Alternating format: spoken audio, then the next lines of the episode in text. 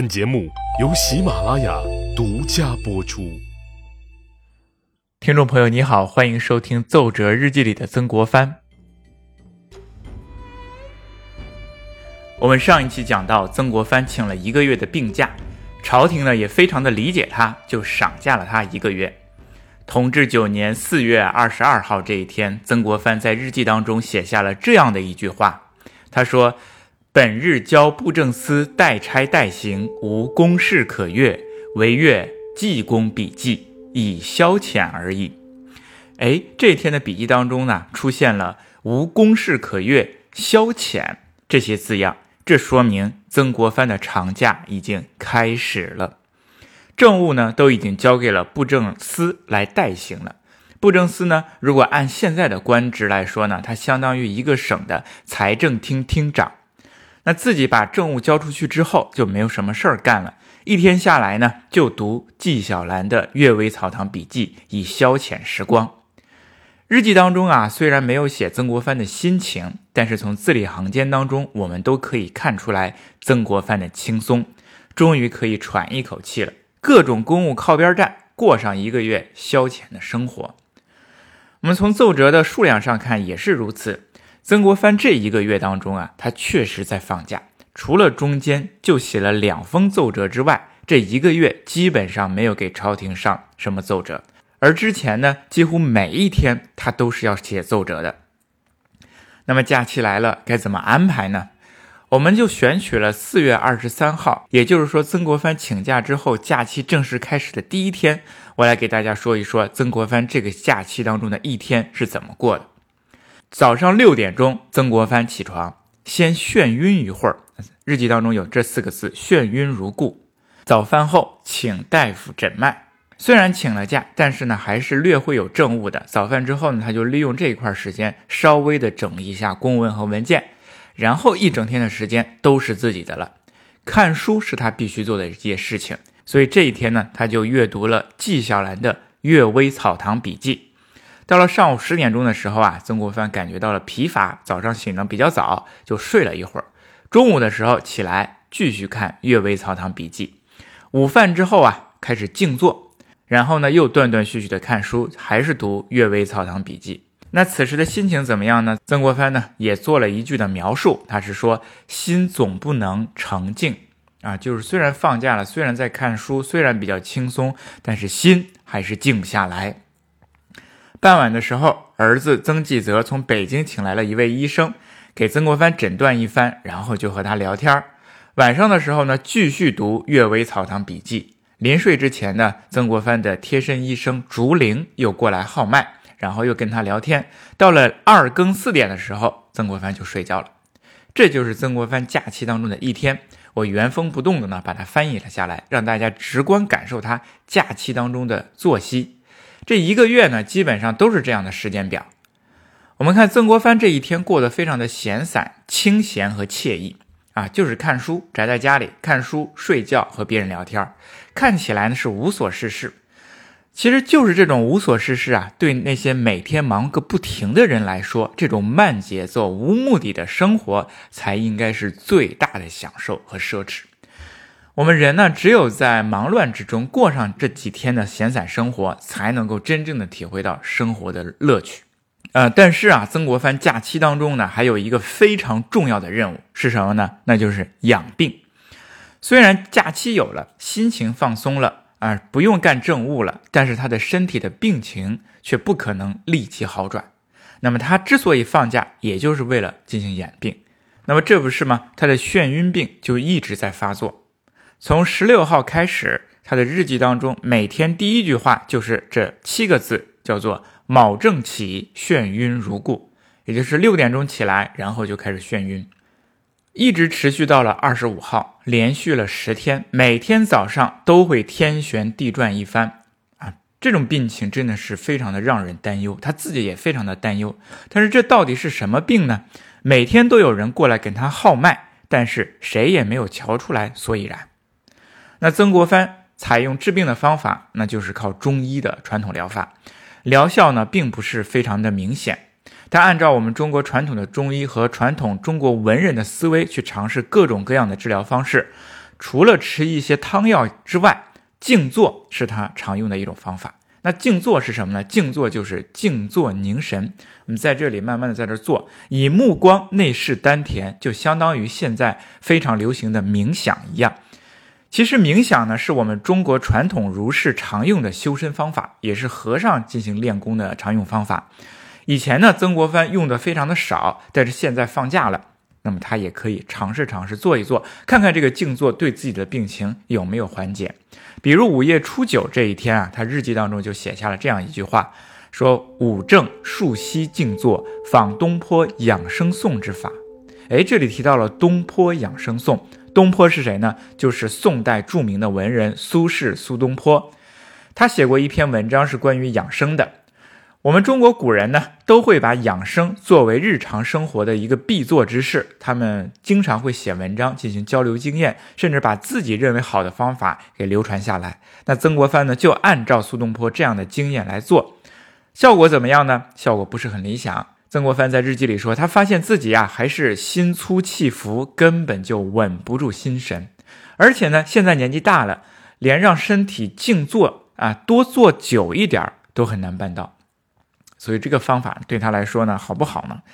嗯，不是特别理想。但是曾国藩呢，还是坚持做。这不是这一天到了晚上，他吃过药之后呢，又坐下来行小周天法，静坐半时许。哎，这里又出现了小周天，我非常好奇，这小周天是什么意思呢？感觉就好像是武侠小说里边的武功人员和道士们的修炼方法啊！我竟在做做了一个大周天，又做了一个小周天，然后打开任督二脉，是吧？那具体指什么呢？其实我并不是很懂，但是呢，我发挥了一下自己丰富的想象力，我觉得这种小周天或者是大周天的说法呢，它其实并不神秘，就相当于我们现在做的冥想一样。哎，冥想的时候呢，都会有一个冥想师在这里，在你耳边呢给你指挥，说啊，慢慢的从鼻子当中吸入一口气，然后想象着这口气呀游走全身，进入肺部，进入胸部，哎，进入腹部，然后呢向四肢蔓延，最后进入小指头和脚趾头，这种一口气游走全身的办法，可能就是所谓的小周天，但是我并不清楚，只是自己的一种推测。那么也希望。懂的人呢，我们可以留言一起来讨论一下，到底这种大周天、小周天是什么意思？那么不管怎么说，曾国藩呢做这种周天之法和静坐之法，时间也太短，疗效呢并不明显，他的眩晕之病呢还是没有好利索。而这个时候呢又雪上加霜，曾国藩又得了肠胃病。十五号这一天，曾国藩吃饭吃多了，啊，饭后大为呕吐，到了第二天之后又开始腹胀。一整天大便就拉不下来，腹中呢憋了一口气，这种状态啊非常难受，上不下去又吐不出来，难受的非常狠，一夜就睡不好。直到了第三天晚上的时候，曾国藩才终于拉了出来。哎，他在日记当中写：大解烧畅，所患渐愈，四点后亦得甘眠。我们看便秘。拉不下来，真的是给人非常的痛苦。拉下来之后，哎，他也睡了一个安稳觉。这是曾国藩在假期当中养病的一种状态。那我们除了养病之外呢，曾国藩还有一件非常重要的事情，常做的事情，那就是读书，无一日不读书。假期当中有时间，那自然而然的也要读书。那读了什么书呢？哎，我们刚开始的时候呢，提到了他读《阅微草堂笔记》，确实是如此。我们之前讲过，曾国藩阅读读书的一个方法是什么呢？一卷不读完，绝不读下一步，这是不杀书头。那在日记当中读书当中呢，就很明显的能够看出来曾国藩的这种读书方法，因为每一天当中他都记载了，记载了读《阅微草堂笔记》，上午读，下午读，晚上读。读了几天之后，《阅微草堂笔记》就消失了，开启了另外一本。他都读了哪些书呢？有《国朝文录》《福寿金鉴》。《福寿金鉴》这本书啊，是一个中医写的，关于养生方面的。那曾国藩这一段时间在养病，所以说这方面的书呢，他肯定要读。除此之外，还有《志异从化》《理学宗传》等等。到了五月十三号的时候，曾国藩在日记当中写，他开始读宾春的《成差笔记》。哎，宾春是谁呀？他在日记当中呢，也介绍了一下宾春，只有一句话说：“宾号有松，内务府郎中。”丙寅年曾奉使至西洋各国也。郎中呢，并不是说宾春是一个呃医生啊，或者是大夫，郎中只是一个官员，他在内务府当郎中。在丙寅年的时候，曾经奉使去西洋各国进行出差。宾春这个人物是我们中国近代史上的一个奇葩，他有一个名号叫做“东土西去第一人”，也就是我们中国第一个官派到西方考察的非正式使者，也就是第一个用公费出国旅游的人。一八六六年的时候，当时宾春六十三岁，他就跟随着赫德前往欧洲进行考察。先后去了法国、英国、荷兰、丹麦、瑞典、芬兰、俄罗斯、德国、比利时等十一个国家，历时四个月。那么在这期间呢，他看到了英国的女王、瑞典的女王等等各个跟呃欧洲这上流的皇室和政界进行深入的交谈。他看尽了欧洲的繁华，大为惊叹。回国之后呢，就写了一本书，就是《乘差笔记》。差呢是一个木字边，一个。差别的差，意思就是小猪筏。这本书的意思就是我乘着小猪筏到西方去旅游，然后记下来的见闻，大肆介绍了欧洲的政治制度、经济现象和文化盛典，是当时我们中国人了解西方的一个窗口。但是也正是因为他这场旅行和他这一本书，为自己迎来了一个卖国贼和跳梁小丑的称号，在很多中国的保守人看来。宾春的这种做法是非常不屑的，而且回国之后呢，他又到这个总理衙门担任一个官职，为此呢，很多人对他口诛笔伐。具体的事件呢，我曾经在《慈禧那些事儿》的这个专辑当中呢，进行过详细的介绍。宾春这个人，大家感兴趣的话呢，可以去听一听。那曾国藩呢，如今也看到了这本书，一看呢，就看了两天。那什么感想呢？很遗憾，曾国藩在日记当中呢，没有提到对这本书的评价，也没有提到对宾春的评价，就是那一句话，非常的中肯，不偏不倚。我们看不出来曾国藩的一些态度。我们都知道，曾国藩呢，兴起了中国的洋务运动，在中国开办工厂，向西方学习先进的科学技术。但是他对西方的这种政治制度、经济制度，也就是说从器物层面的制度层面，到底又有多深的了解？和什么样的态度呢，并不是非常的明确。似乎这本书呢，并没有引起他多大的反应。好，这就是曾国藩读书的一些情况。曾国藩呢，他在假期当中就是这样的生活节奏：养病、看书、会友，过得非常的惬意。到了五月二十一号，曾国藩的假期结束了，请假一个月到期了，怎么办？他还觉得自己的病啊还是没有痊愈，于是呢又给朝廷写了另一封请假条，想续假一个月。朝廷上午就批准他了，但是下午遗憾的是，曾国藩又接到了朝廷的另一封谕旨，上面写着这样的一句话：说此案关系紧要，曾国藩精神如可支持，前赴天津办理天津教案。哎，天津教案爆发了，他的假期被打破了。不得不去天津办理教案，也就有了我们前面所说的曾国藩的名毁荆门。